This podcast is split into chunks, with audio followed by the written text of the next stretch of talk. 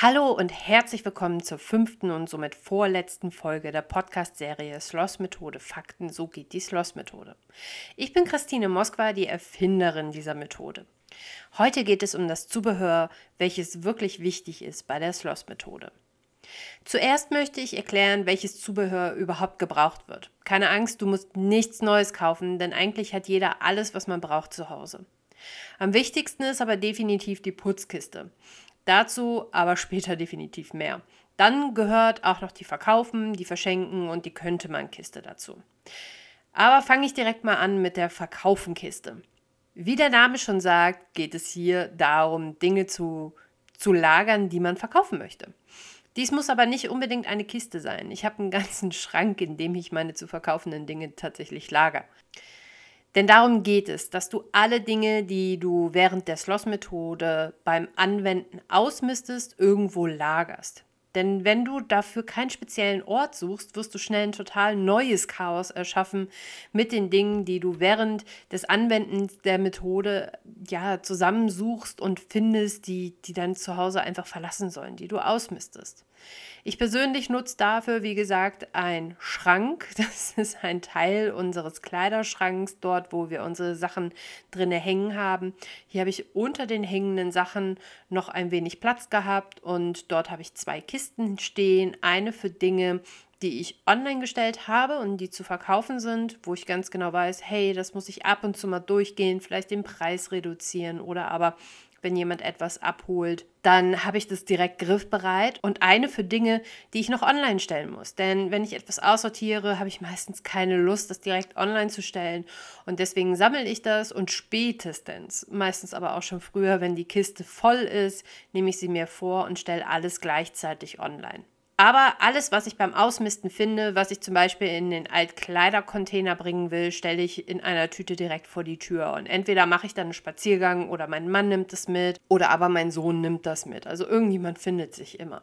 Wenn du oft sehr viel beim Ausmisten hast, was theoretisch in die Verkaufenkiste könnte, dann guck dir auf jeden Fall mal eins meiner YouTube-Videos an. Such dafür einfach Sloss-Methode. Da erkläre ich nämlich momentan, wie du wirklich gut entscheiden kannst, was du ausmistest, wohin du die Sachen bringen kannst und alles Mögliche rund ums Thema Ausmisten.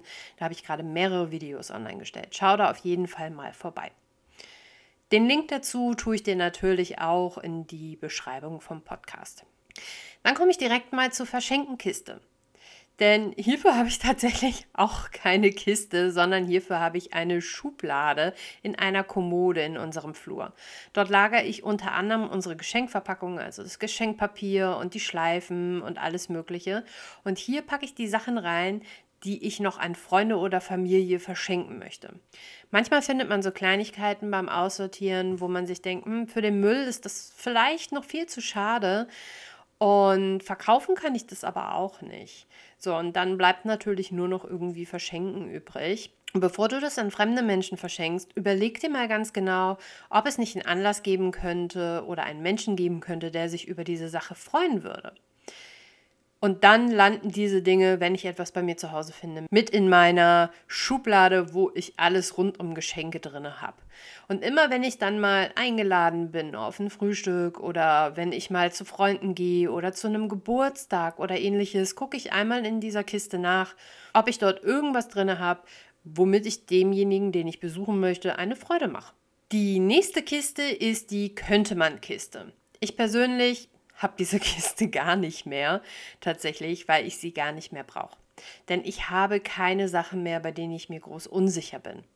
Aber ich weiß, wenn man gerade mit der Sloss-Methode anfängt und dann im Prozess des Öfteren sich unsicher ist, wo irgendwie eine Sache wohnt, das erkläre ich ja auch immer wieder, wenn du bei der Sloss-Methode dabei bist und bei dem Schritt dabei bist, wo du Sachen zusammensuchst, die nicht in den Raum gehören, passiert das immer mal, dass man beim Ausräumen der, der Putzkiste dann feststellt, hey, wohin eigentlich mit dieser Sache? Die gehört zwar nicht in diesen Raum, aber irgendwie in anderen auch nicht oder ähnliches. Und ich empfehle immer wieder, such dir konkrete Plätze für diese Sachen.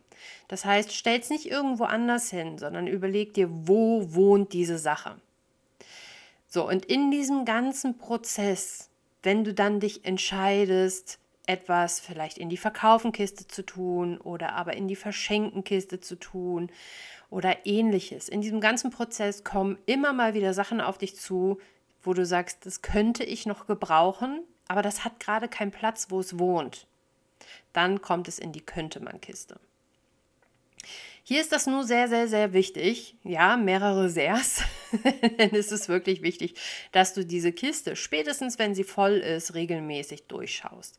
Mach dir am besten dafür ein Date mit dir selbst und deiner Kiste aus und dann kommt das natürlich ganz auf deinen Zustand in deinem Zuhause an. Ob es jetzt zum Beispiel einmal die Woche ist, gerade am Anfang, wie gesagt, wenn du mit der Sloss-Methode anfängst, wird die könnte man Kiste vielleicht ein bisschen mehr gefüllt sein.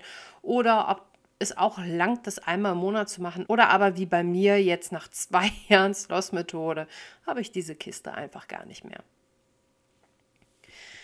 Und zum Schluss kommt jetzt die berühmte Putzkiste. Mittlerweile nutzen sehr, sehr viele Leute die Putzkiste und ich bin da total happy drüber. Ich habe auch mal eine Zeit lang wirklich viele Fotos von euch bekommen, von euren Putzkisten. Da habe ich mich auch extremst drüber gefreut. Und ich habe euch auch versprochen, bei Instagram mal meine Putzkiste zu zeigen. Ähm, wenn du mir da noch nicht folgst, dann komm da auf jeden Fall vorbei. Da erfährst du super viel über die Sloss-Methode und auch von mir, von meinem Alltag in den Stories und ähnlichem. Und dort werde ich die Putzkiste bzw. meine Putzkiste auch auf jeden Fall einmal zeigen in der nächsten Zeit. Such dafür am besten einfach bei Instagram Sloss-Methode. Sloss wird S-L-O-T-H geschrieben und dann Methode. Oder aber den Link dazu findest du auch hierbei in der Beschreibung von dem Podcast. Schau dort unbedingt einmal vorbei und folg mir auch auf jeden Fall.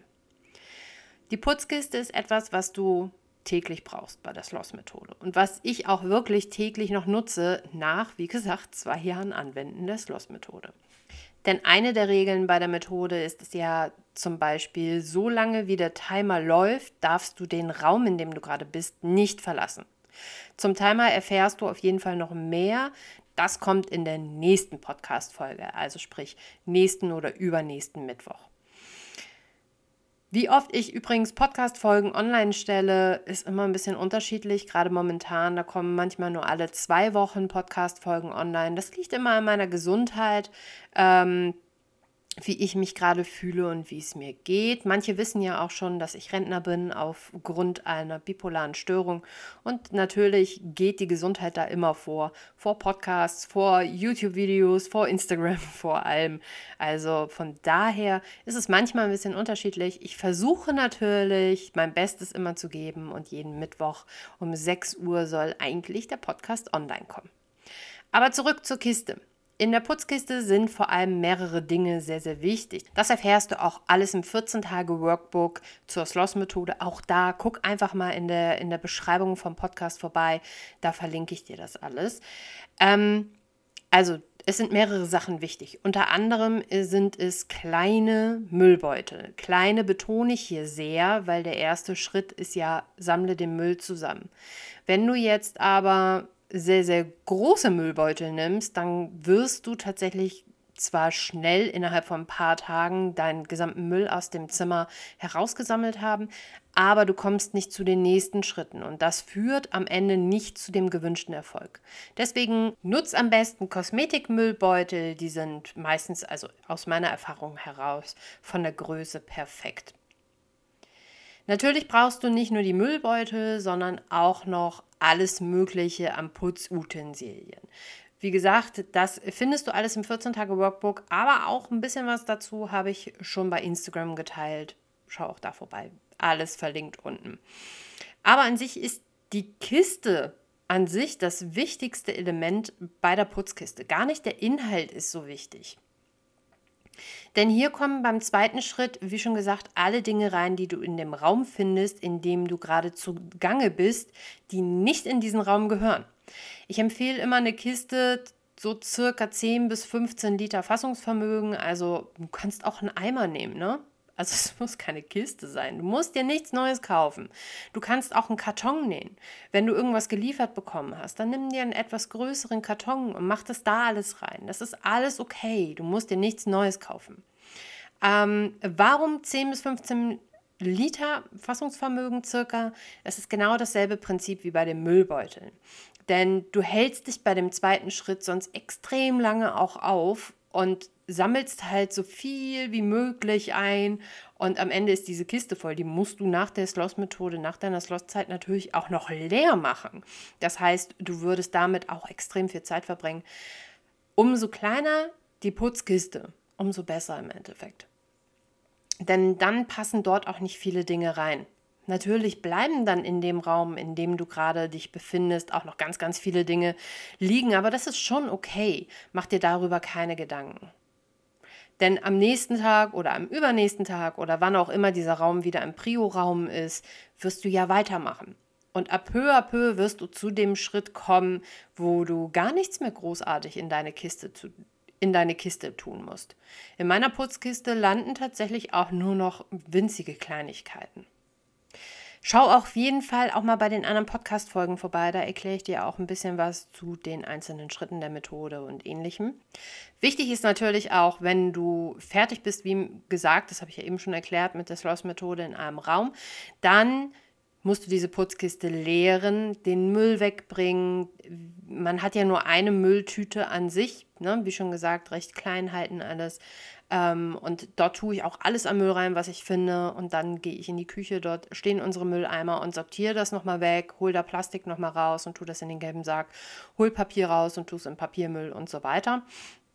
Und nicht nur den Müll, sondern auch die Putzlappen, die du dort drinne hast oder haben solltest, die musst du natürlich auch aussortieren. Tu die in die Wäsche und füll einmal mit neuen die Kiste auf. Mach also einen kleinen Putzkisten-Refresh. Wenn du jetzt noch mehr zu der Methode erfahren willst, dann schau auf jeden Fall auch einmal bei www.sloss-methode.de vorbei. Dort findest du wirklich jede Information, die du finden möchtest über die Methode. Dort findest du das 14-Tage-Workbook. Dort findest du ein Heft, ein Checklistenheft, wo du jeden Tag deine äh, Prioräume eintragen kannst und abhaken kannst. Dort findest du den Faultierkalender, mit dem du auch gleichzeitig noch in eine kostenlose Motivations-WhatsApp-Gruppe reinkommst. Also alles, was das Herz begehrt, um dein Haushalt wirklich unter Kontrolle zu bekommen und eine richtig gute Struktur dir anzueignen. Ich danke dir fürs Zuhören. Alle Links, wie gesagt, von Instagram und so weiter, ist alles in der Podcast-Beschreibung verlinkt. Und ich wünsche dir jetzt noch einen wundervollen Tag und denk immer daran, sei fleißig faul.